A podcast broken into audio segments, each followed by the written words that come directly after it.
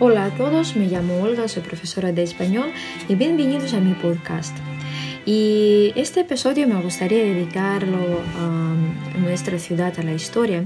Y me gustaría contaros sobre mi lugar favorito de San Petersburgo, es la Catedral de San Isaac. Os cuento un poco de historia, espero que sea interesante. Y espero que os guste, claro. La Catedral de San Isaac que podemos ver ahora, la verdad que es la cuarta variante de la Catedral de San Isaac. La primera variante estuvo en el territorio del Librantazgo, después ah, construyeron ah, la segunda variante mm, donde ahora está el jinete de bronce, muy cerca del río Neva. Y en aquella época no había malecones de granito, así que la catedral sufrió muchísimo de las inundaciones. En San Petersburgo incluso una vez ah, cayó un rayo, un relámpago ah, en la catedral y bueno, era muy peligroso dar misas en aquella catedral. Por eso eligieron ah, otro lugar para la construcción, donde está la catedral ahora. Y así empezaron a construir la tercera variante de la catedral de San Isaac. Mm, empezaron la construcción durante el reinado de Catalina II la Grande, pero mm, no mm, terminaron, no la terminaron antes de que Catalina II muriera. Y al trono ascendió su hijo Pablo, y Pablo tenía muchísimas ganas de construir su propio castillo en San Petersburgo y por eso gracias a él ahora tenemos el único castillo de nuestra ciudad el castillo de Miguel o el castillo de los ingenieros, tiene dos nombres. Ah, y por eso todo el mármol, todo, todo el mármol que habían eh, comprado para la construcción de la catedral de San Isaac, lo mandaron a la construcción del castillo. Y eh, terminaron muy pronto la construcción de la catedral de San Isaac.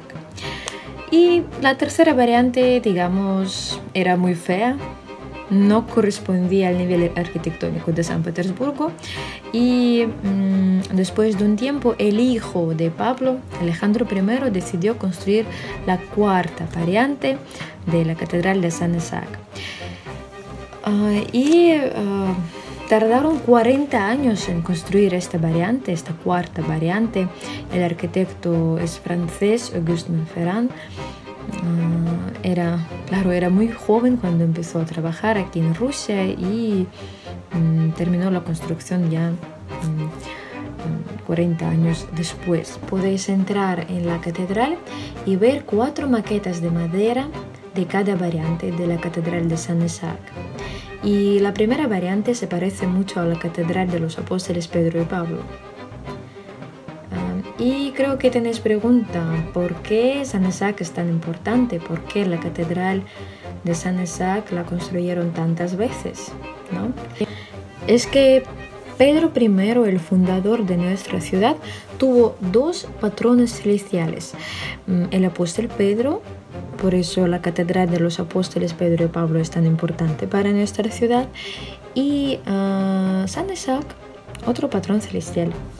San Isaac es un monje griego que vivió en el siglo IV y mm, nosotros prestamos nuestra religión del imperio bizantino y por eso prestamos a todos los santos y veneramos a todos los santos.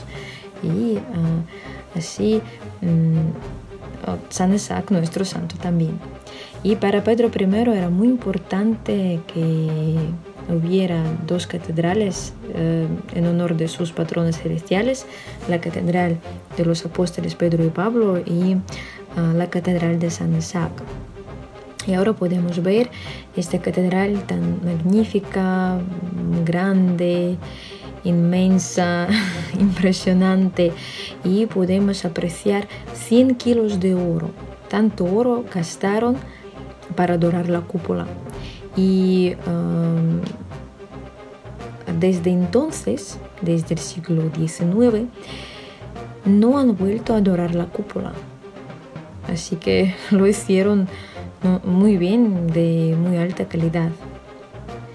Ah, ahora podemos visitar la catedral por dentro y además podemos subir a la columnata y desde ahí podemos ver un panorama increíble de nuestra ciudad, así que os aconsejo que vayáis a visitar la catedral o por lo menos que subáis a la columnata. Eso era un episodio muy educativo. Espero que hayáis aprendido algo nuevo, algunas palabras nuevas o um, algunos hechos históricos, no sé. Espero que todo os haya gustado. Y si os gusta podéis escribirme y después haré más episodios sobre este tema o sobre nuestra ciudad. Muchísimas gracias por vuestra atención. Nos vemos, nos oímos la próxima vez. Hasta luego.